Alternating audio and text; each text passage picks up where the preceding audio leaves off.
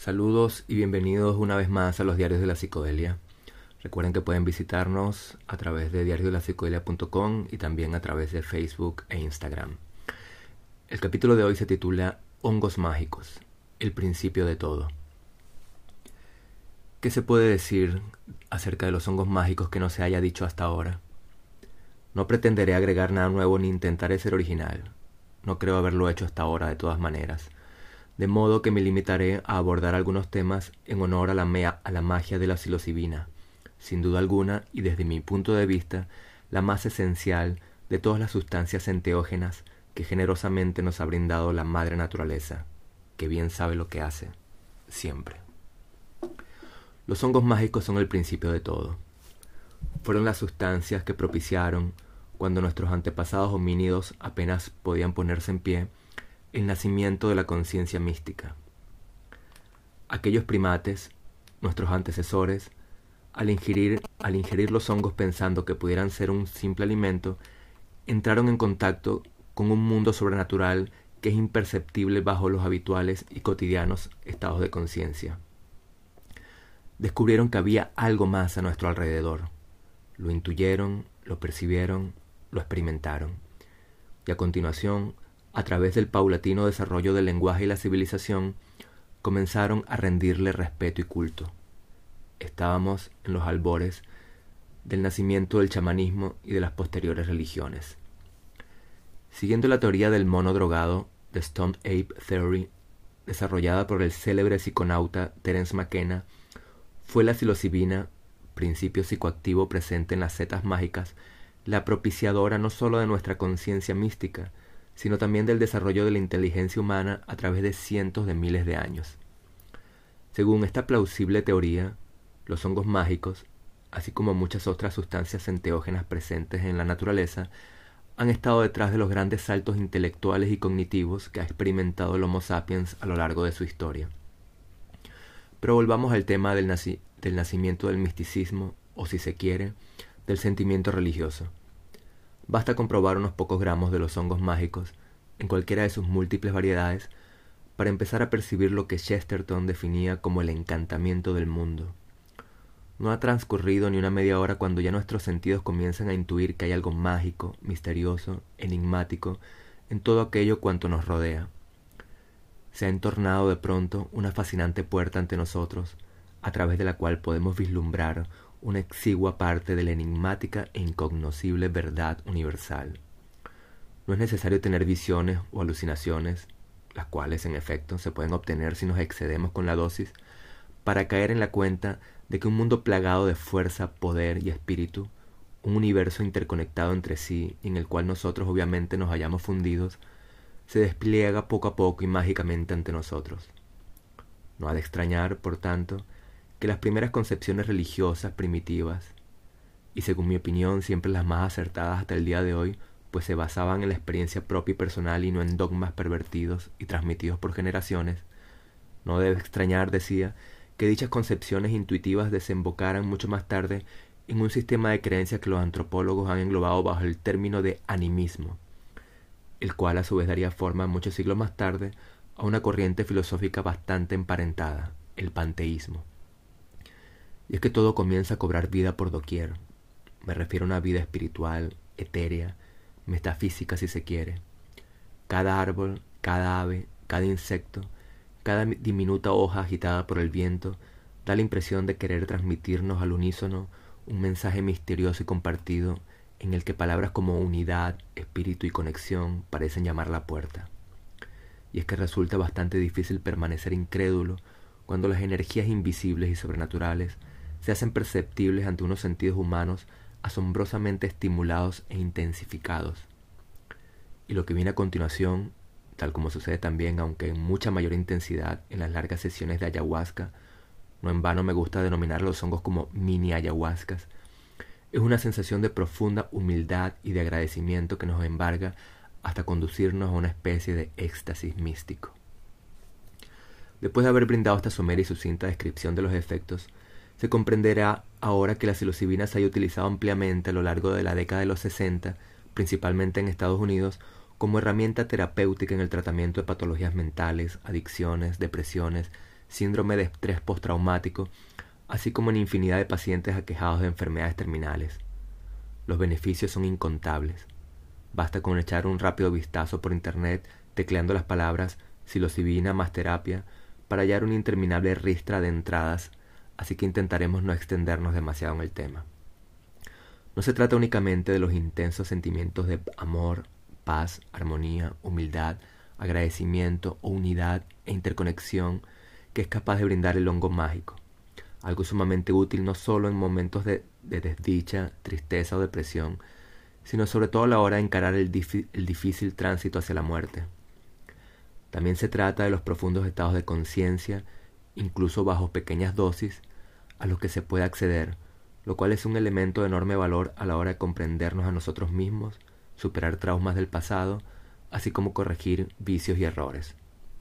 Me refiero, sobre todo, al modo en que los hongos y demás drogas psicodélicas permiten generar nuevos modelos y caminos reflexivos, nuevas perspectivas, que nos saquen del habitual bucle vicioso de pensamientos obsesivos, autodestructivos o depresivos. Se trata, a grandes rasgos, de una rápida desprogramación de los patrones de pensamiento habituales.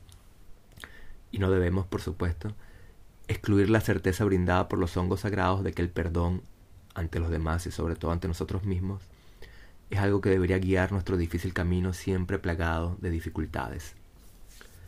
Según palabras textuales de Dennis McKenna, botánico, farmacólogo y también célebre psiconauta, al igual que su fallecido hermano Terence, una de las cosas que hacen los psicodélicos, y esto ha sido demostrado a través de la neurofisiología y la neurociencia, es que suprimen aquellas partes del sistema límbico cerebral que están involucradas con el establecimiento de límites entre el ser y el mundo.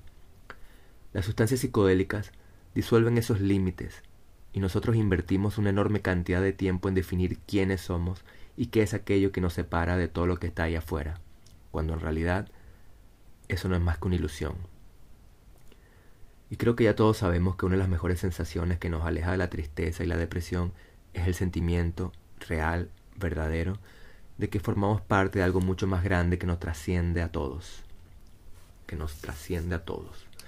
Tras la fatídica entrada en vigor, en el año 1970, de la ley de sustancias controladas en Estados Unidos, un error garrafal del que nos ocupamos en el capítulo dedicado a la prohibición de las drogas, pasarían largas décadas hasta que diversas instituciones psiquiátricas pudieran volver a experimentar con la, con psilocibina en pacientes, sobre todo aquellos aquejados de severas depresiones y enfermedades terminales. Hoy en día, principalmente en Estados Unidos, comienzan a, a proliferar por doquier las clínicas e instituciones privadas que hacen uso de los beneficiosos y aún en parte inexplorados efectos de los hongos mágicos.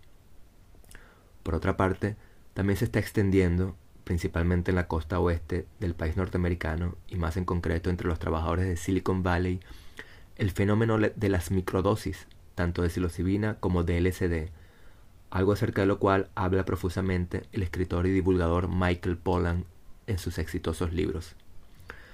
A través de estas microdosis diarias, las cuales no son capaces de generar las cuales son capaces de generar apreciables cambios de conciencia, Cualquier individuo puede mejorar sus habilidades laborales, sobre todo si éstas tienen que ver con la creatividad o con la actividad intelectual.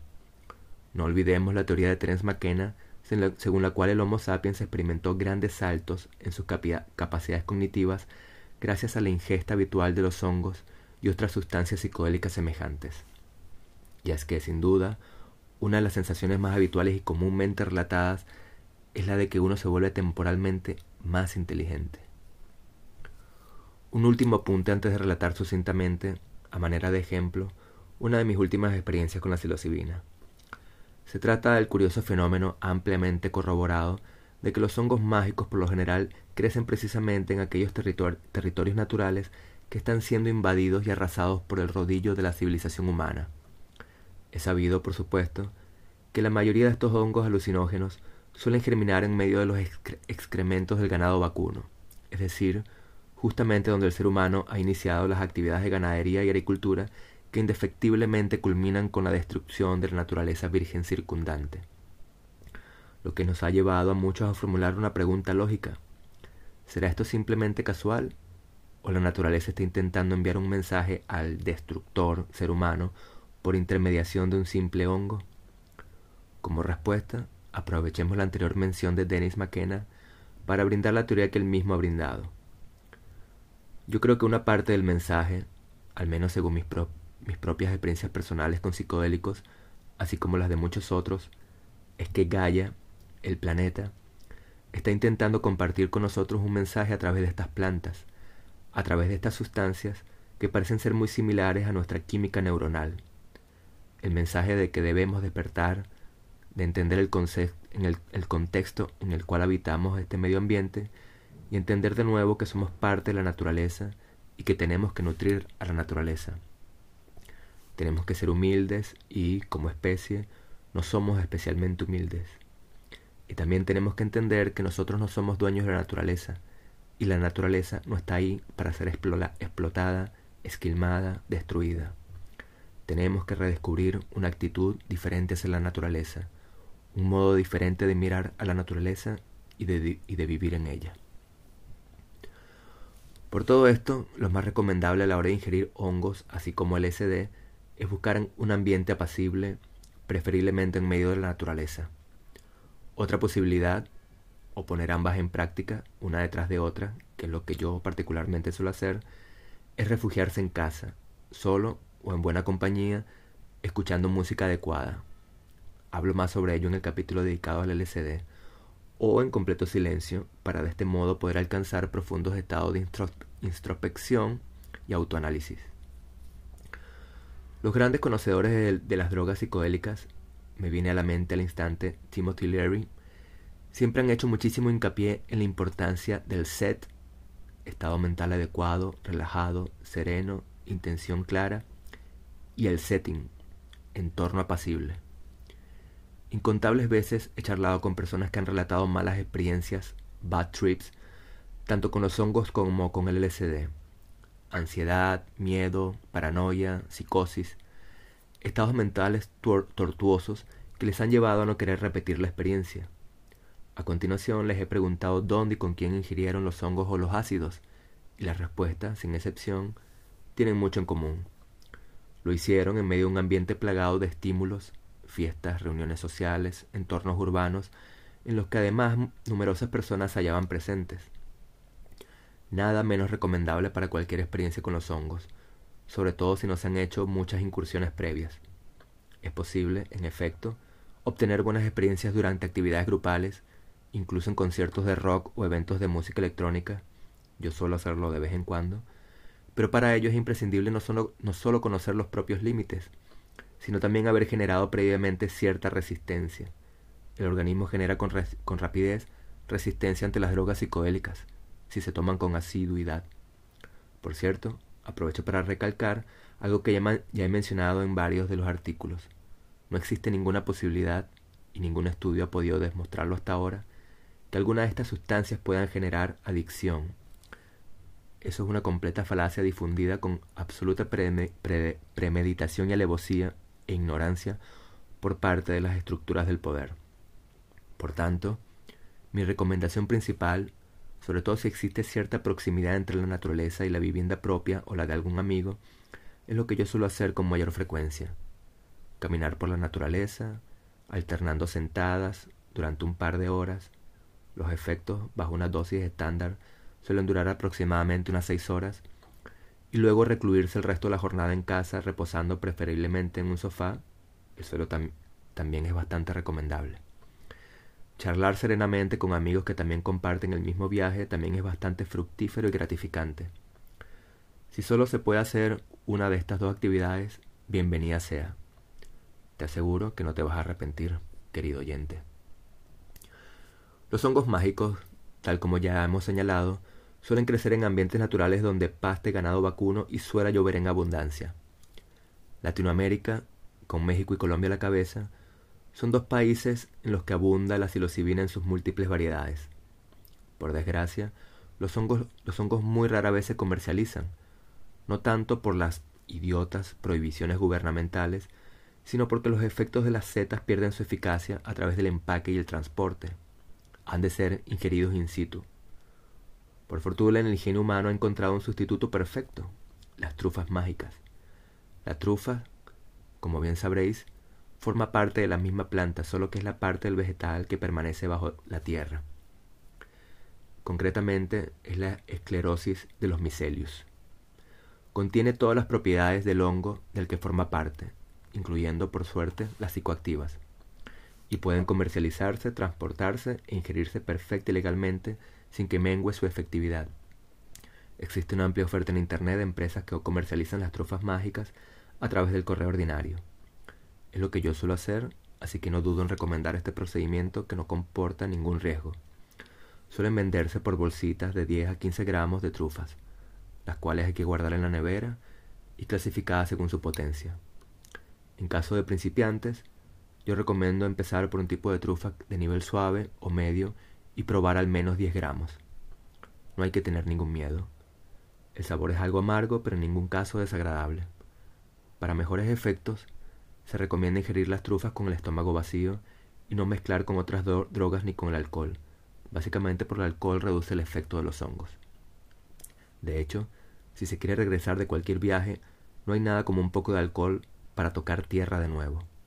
También es recomendable ingerir agua con azúcar si se quiere interrumpir o mitigar de inmediato los afectos.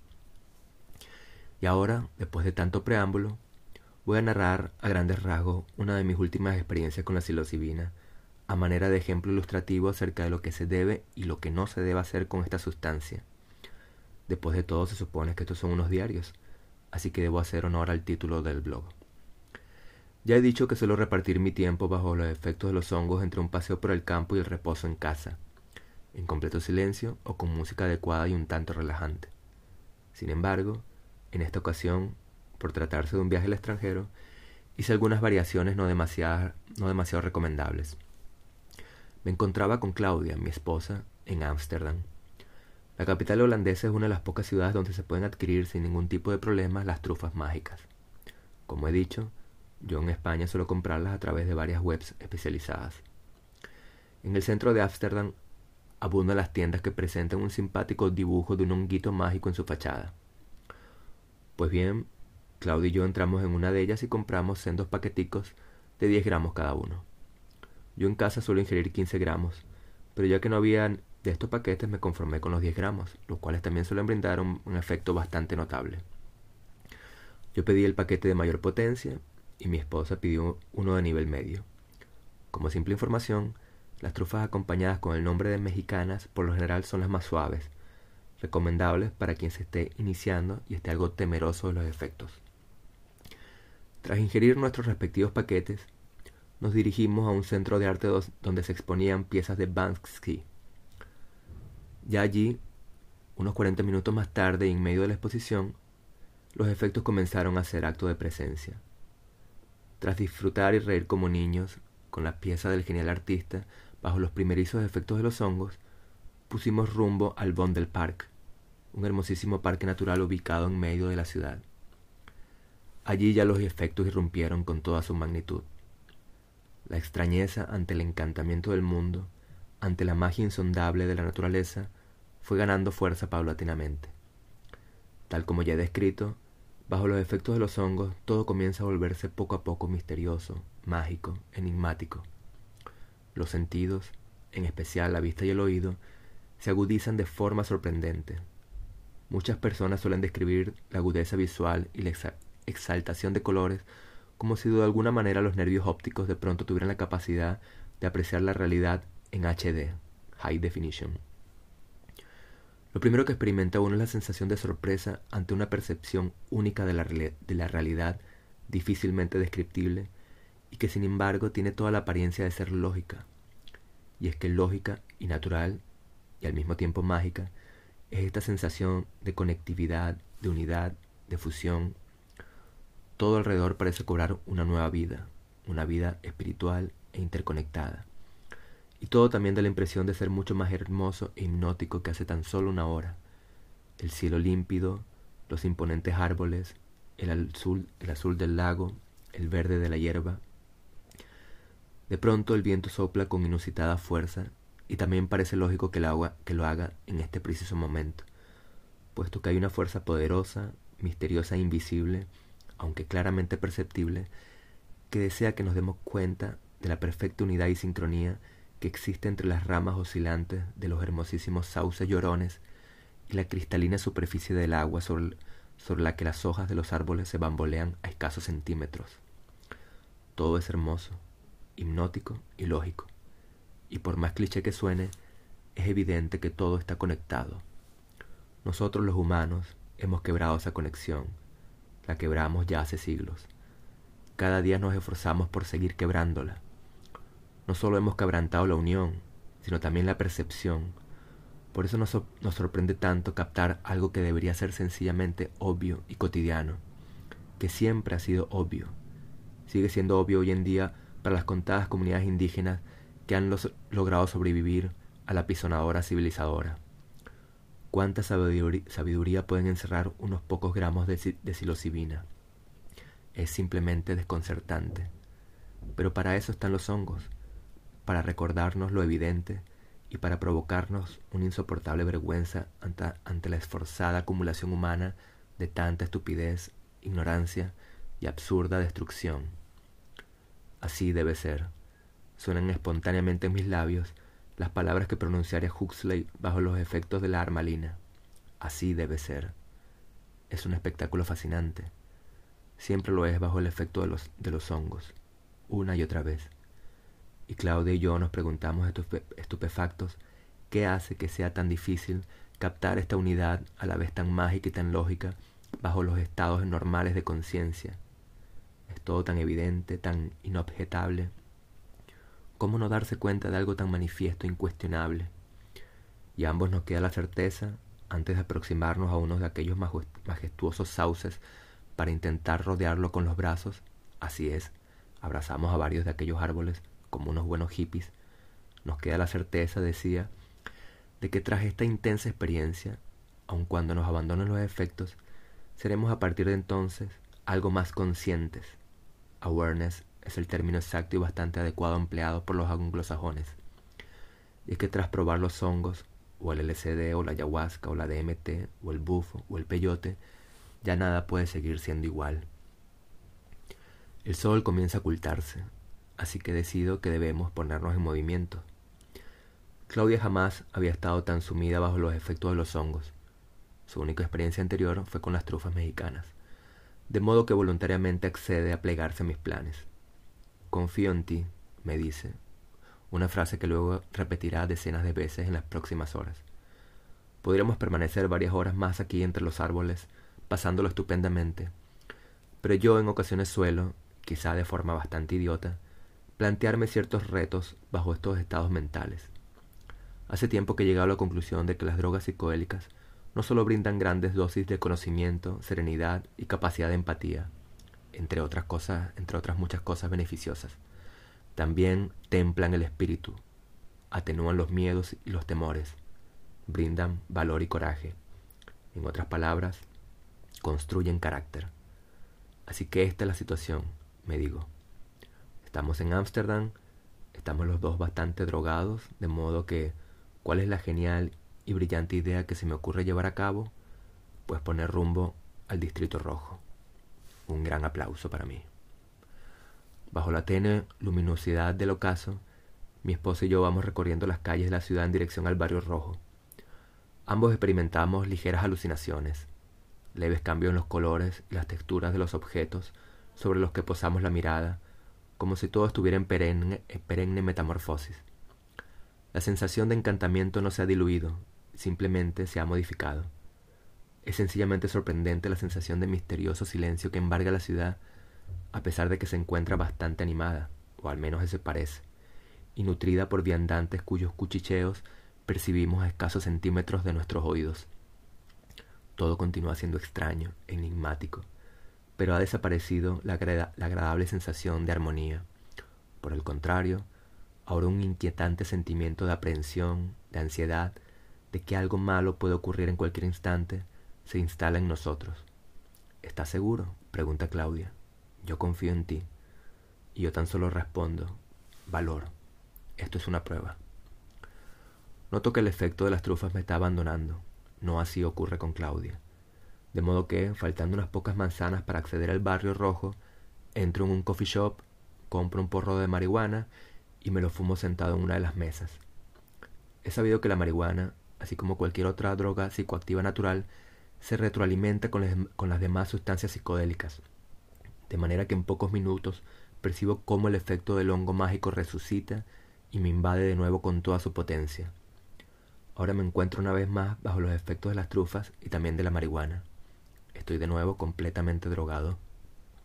Mi corazón se acelera al instante y siento que me baja la tensión. Ya estoy preparado. Es decir, no estoy preparado en absoluto, lo cual lo hace todo mucho más emocionante. Ya podemos ponernos en marcha nuevamente. Y de pronto, como si repentinamente hubiésemos atravesado una realidad, una realidad interdimensional para ingresar en otra completamente distinta, tras doblar una esquina nos hallamos en medio de la demencial marabunta que a estas horas de la noche colapsa el célebre distrito rojo. Claudia me toma de la mano, o yo más bien tomo la suya, y apenas hemos caminado medio centenar de metros, me doy cuenta de que he cometido un gravísimo error. No he debido traer a Claudia acá. Ha sido una decisión completamente estúpida y bastante egoísta. Claudia apenas tarda unos pocos minutos en entrar en completo pánico. Ingresa en un claro estado de paranoia. Y este estado de paranoia, algo no demasiado inusual bajo los efectos de ciertas drogas psicodélicas, y sobre todo en este tipo de entornos, la lleva a experimentar a su vez un estado de profunda amnesia. ¿Dónde estamos? ¿Qué hacemos aquí? Yo confío en ti pues hiciste mal confiando en mí, pienso arrepentido para mis adentros, al tiempo que la tomo del brazo e intento sacarla de aquel espantoso laberinto plagada de personas horribles, en su inmensa mayoría turistas, que se agolpan como espectros y giran cual peonzas fantasmales en dirección fija. Claudia consigue transmitirme su estado de paranoia. El pánico me atenaza a mí también. Debo sacarla de esta pesadilla infernal antes de que su estado, y el mío también, cobre tintes demenciales. Bad trip. Finalmente lo he conseguido. Un bad trip en toda regla y he incluido a mi esposa en él. Genial. Merezco un premio. Por fortuna, tras varios intentos fallidos, consigo dejar atrás la parabunda enloquecedora. Estamos ahora en una gran avenida, pero estoy completamente perdido. La paranoia también se ha apoderado de mí y soy incapaz de ubicarme. No tengo la menor idea de dónde estoy. Tampoco me siento capaz de utilizar el mapa que cargo encima, mucho menos de usar el GPS en el teléfono de mi esposa. Ella continúa preguntándome una y otra vez qué hacemos allí, en dónde estamos. Yo hago un intento, infructuoso, inútil, de tranquilizarla. Estamos en Ámsterdam, estamos de vacaciones y ahora nos dirigimos al hotel. Intento aparentar calma. Pero yo también estoy al borde del pánico y el hecho de que Claudio le esté notando hace que me ponga aún más nervioso. Debo hallar la manera de regresar al hotel, pronto. Debo ser capaz de mantener la calma y de encontrar el modo de regresar al hotel. Pero no sé cómo demonios hacerlo. Siento que todo se me está yendo de las manos, que no voy a ser capaz. Y con cada minuto que transcurre, Claudia parece aterrarse un poco más. De modo que voy de arriba abajo por la avenida buscando con desespero un taxi mientras mi mujer pregunta cada vez con mayor angustia y sin pausa, ¿dónde estamos? Se lo explico una vez más y a los diez segundos vuelve a olvidarlo y lo pregunta de nuevo. ¿Qué estamos haciendo aquí? Temo que pronto comience a proferir gritos en medio de la calle. Vaya pesadilla. Al menos ambos estamos descubriendo lo espantosa y aterradora que es la demencia o el Alzheimer. Pobre gente, Dios mío. Qué aterradora es la locura. Qué aterradora es la sensación de que la locura no se halla demasiado lejos, de que estamos todos a un paso de precipitarnos en ella. Finalmente, tras largos minutos vagando desesperadamente por aquella avenida, invadiendo sin pausa la vía y corriendo el peligro de ser atropellado, logro detener un taxi. Media hora más tarde, el hotel se encuentra a las afueras de la ciudad. Al entrar en la habitación del hotel, me invade una intensísima sensación de alivio pocas veces experimentada en mi vida. Lo hemos logrado. Y también llegó en ese momento a la conclusión de que, en caso de que desee construir carácter y, y templar mis nervios, no debo joder a nadie por el camino, mucho menos a un ser querido.